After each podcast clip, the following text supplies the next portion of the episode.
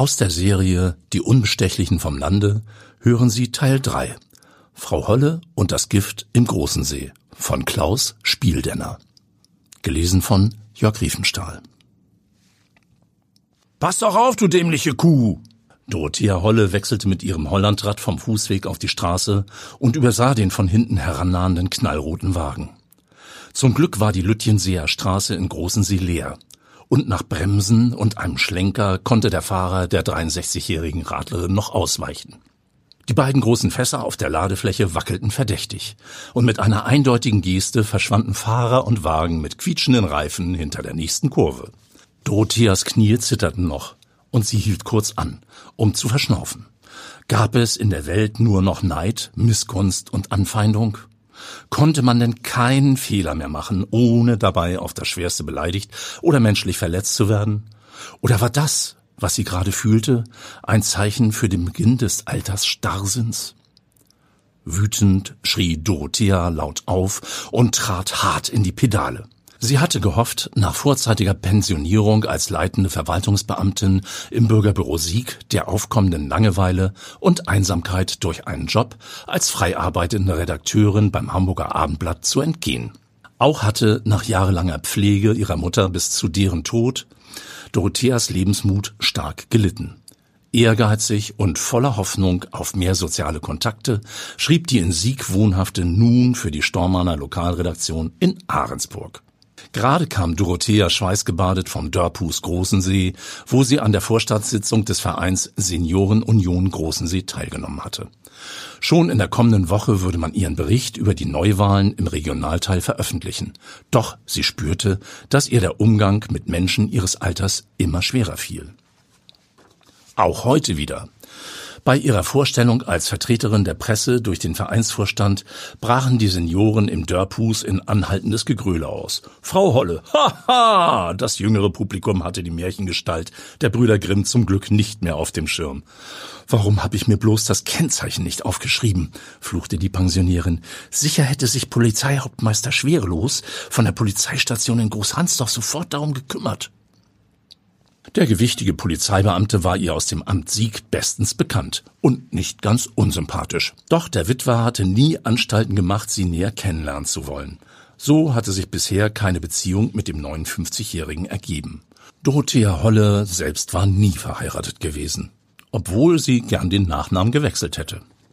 Der hatte ihr früher so viel Hänselei eingebracht. Doch leider war ihr Mr. Wright nie begegnet.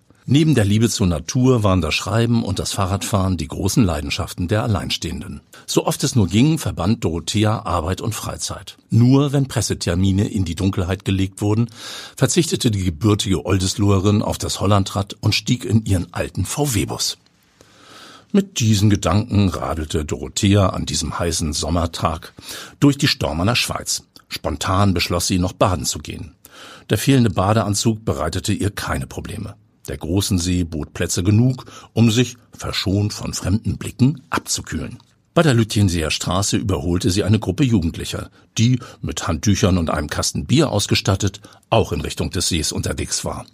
Sie entschied sich für den ruhigen Bereich am Pfefferberg und hatte schnell eine geeignete Badestelle ausgemacht. Trotz des anhaltenden schönen Sommerwetters war der großen See nie überlaufen, freute sie sich, während sie das Fahrrad ins Gebüsch schob. Das Wasser war klar und angenehm, und Dorothea spürte, wie sie entspannte und ihr Körper sie mit einer Welle Glückshormonen belohnte. Sie kühlte sich kurz ab, warf sich dann in das Nass und begann zu kraulen. Mit dem heutigen Artikel würde sie sicher keinen Blumentopf gewinnen, ging es ihr durch den Kopf. Sie benötigte dringend eine Titelstory oder zumindest etwas, was aus der üblichen Masse herausstach. Auf jeden Fall mehr als ein Bericht über die Vorstandswahlen eines Seniorenvereins. Die Zeit verging und ihr Blick fiel zum Ufer. Sie hatte sich schon weit davon entfernt und entschied, zurückzuschwimmen. Aber was war das? Vorn im Gebüsch stand ein Wagen.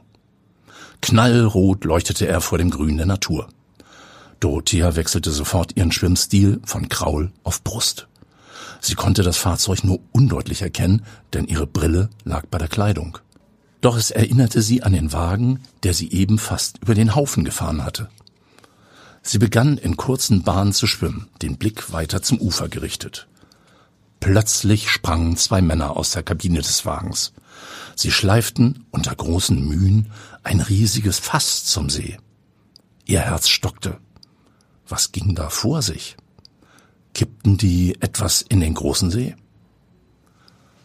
Dorothea bewegte die Arme langsamer, um weniger Wasser aufzuwirbeln. Niemand durfte sie entdecken. Inzwischen war ihr kalt geworden, und es war an der Zeit, den See zu verlassen. Aber erst mussten die seltsamen Typen verschwunden sein. Schon liefen sie mit dem Fass in Richtung Dickicht. Keine Minute war verstrichen, da erschienen die Männer mit einem weiteren Fass. Tausende Gedanken schossen Dorothea durch den Kopf, aber nur einer blieb hängen. Hier wurde Müll abgeladen. Sondermüll. Irgendetwas, das schwierig und aufwendig zu entsorgen war und was diese Umweltfrevler gerade im großen See verklappten. Bingo! Sie konnte sich wie immer voll auf ihren Spürsinn verlassen. Schon der beinahe Unfall von eben hatte ihr gezeigt, dass der Fahrer nicht ganz koscher war. Inzwischen hatten die Umweltfrevler auch das zweite Fass entleert. Gerade schien sie zu prüfen, ob sich das Gift im Wasser aufgelöst hatte. Jetzt unterhielten sie sich. Endlich stiegen sie in den Wagen, um schon wenige Augenblicke später aus ihrem Gesichtsfeld verschwunden zu sein. Dorothea spekulierte panisch, ob der See die Wasserversorgung des Stormanner Landkreises sicherte. Während sie zügig zurückschwamm, brachen vor ihrem geistigen Auge Menschen mit Vergiftungserscheinungen zusammen. Sie musste dringend die Polizei verständigen, bevor so ein grauenvolles Szenario wahr werden würde. Dorothea hatte inzwischen den großen See an anderer Stelle verlassen. Vorsichtig bahnte sie sich den Weg zurück durch das Uferdickicht. Hin und wieder vernahm sie Geräusche. Doch zum Glück tauchte niemand auf. Endlich war das Fahrrad in Sicht. Die Verbrecher hatten es wohl nicht entdeckt. Gott sei Dank. Vielleicht hätte sie das als Zeugin der Tat nicht überlebt. Dorothea wollte sich so etwas gar nicht vorstellen.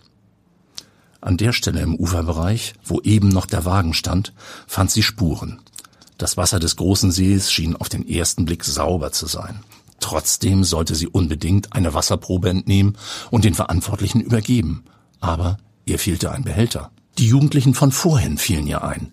Sie horchte in die Stille. Doch die Gruppe musste weit entfernt von ihr einen Badeplatz gefunden haben. Dorothea griff nach ihrem Handy und rief in der Polizeistation Großhansdorf an. Das schien ihr der beste Weg zu sein, die Aufklärung in Gang zu bringen und Schlimmeres zu verhindern. Polizeihauptmeister Schwerelos? Hallo, hier spricht Dorothea Holle. Dorothea rollte mit den Augen. Sekundenlange Schweigen. Amt Sieg, Frau Holle, die leitende Verwaltungsbeamtin. Na, Dämmert es, Siegfried? Endlich schien bei Schwerelos der Groschen gefallen zu sein. Aber natürlich. Waren wir nicht sogar beim Du? antwortete er sichtlich irritiert. Ja, ja, tatsächlich. Ich brauche dringend deine Hilfe. Befinde mich am großen See, war schwimmen, dann tauchte ein Fahrzeug auf. Die 63-Jährige spürte, wie die Worte nur so aus ihr herausschossen und musste sich zwingen, langsamer zu sprechen. Dort, am großen See, zwei Männer haben Fässer voller Gift in den See gekippt. Ihre eigenen Worte machten ihr die Tragweite der Tat erst im Nachhinein deutlich und große Angst überfiel sie. Der Polizeibeamte hatte wohl ihre Anspannung bemerkt und seine Stimme wurde sanfter. Um Gottes Willen. Dorothea, nun mal langsam. Gift im großen See? Mensch, das klingt nach einer riesigen Sauerei, also einer Umweltkatastrophe. Eigentlich bin ich der falsche Ansprechpartner. Da muss die Umweltbehörde uns sicher ein Dekona, ein Dekonations, Dekomat, De, De, ein Dekot, ja, wie heißt das Ding? Ein Dekotam, Dekon, Dekontaminationstruppe her. Schweres Wort, aber ich kümmere mich. Nenn mir bitte deinen genauen Standort und rühre dich bloß nicht von der Stelle. Dorothea hatte die letzte Stunde in einem Rettungswagen verbracht. Der besaß die gleiche Farbe wie das Fahrzeug der Täter, und sie musste schwerelos und zahlreiche, düster blickende Männer von ihrem Erlebnis in Kenntnis setzen. Man hatte ihre Eindrücke sofort ernst genommen und versprochen, alle erforderlichen Maßnahmen einzuleiten. Später hatte Schwerelos fürsorglich seinen Arm um die vor Kälte zitternde gelegt und sie vorsichtshalber zum Rettungswagen gebracht. Sie fühlte sich ausgesprochen wohl neben ihm. Diese Nähe erfüllte sie mit Wärme und Geborgenheit. War diese Seite des Beamten reine Professionalität oder empfand Schwerelos tatsächlich Zuneigung zu ihr?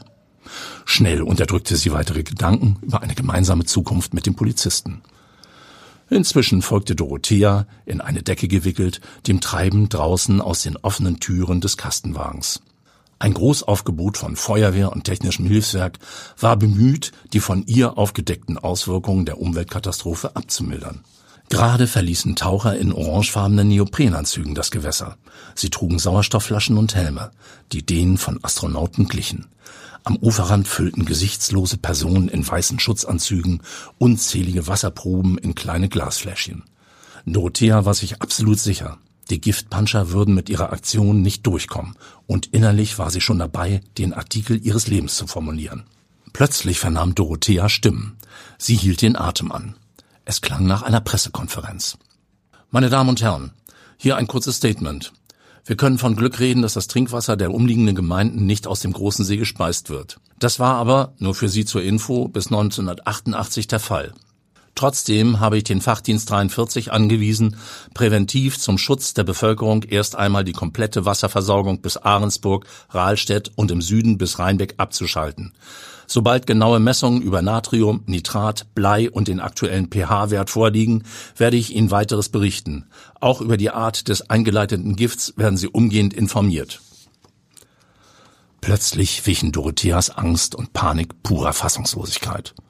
Großer Gott, wenn irgendjemand vor ihr darüber berichtete.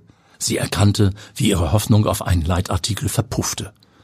Niedergeschlagen und wie versteinert hockte sie auf der Liege. Sie fühlte sich plötzlich alt und kraftlos. Im selben Moment trat ein Feuerwehrmann zum Sanitätswagen und bat um eine Kopfschmerztablette. Der Sanitäter zog eine Packung heraus, drückte das Medikament aus dem Blister und hielt es ihm hin. Wasser? fragte der Sanitäter. Der Mann konnte sich trotz der Beschwerden ein Grinsen nicht verkneifen. Ha, als wenn wir von der Feuerwehr kein Wasser hätten. Gut, aber wenn es schlimmer wird, müssen Sie sich untersuchen lassen. Der Sanitäter deutete mit einer Kopfbewegung in Richtung See. Nein, nein. Ich glaube, ich bin einfach nur überarbeitet, erklärte er den beiden Zuhörern. Wissen Sie, ich besitze hier im Ort eine kleine Bäckerei, fuhr er fort. Ab zwei Uhr in der Früh habe ich Brot und Brötchen gebacken. Später noch Kuchen und gerade, als ich mich hinlegen wollte, kam Sven vom Fischereiverein Großen See vorbei. Ich hatte doch tatsächlich unseren wichtigen Termin vergessen. Dann die Sirene. Welchen wichtigen Termin? unterbrach ihn die neugierig gewordene Dorothea Holle. Ach, wie es der Zufall will, haben Sven und ich vor knapp zwei Stunden hier in der Nähe zwei Fässer mit Jungfischen, Barsche und Brassen im See ausgesetzt. Wenn das mit der Umweltkatastrophe keine Fake News sind, war die ganze Arbeit wohl umsonst. Waren, also sind Sie mit einem Geländewagen dorthin gefahren? stammelte Dorothea. Der Feuerwehrmann hatte inzwischen die Tablette zusammen mit einem Schluck aus einer Mineralwasserflasche hinuntergespült und blickte müde zur Fragenden. Nein, kein Geländewagen. Sven ist Gärtner und besitzt doch diesen roten Pickup, den mit der Ladefläche. Fassungslos starrte Frau Holle den Mann an. Ihre Knie gaben nach, und sie bat den Allmächtigen inständig, im Boden versinken zu dürfen. Sie stotterte Oh, die, die armen Fische.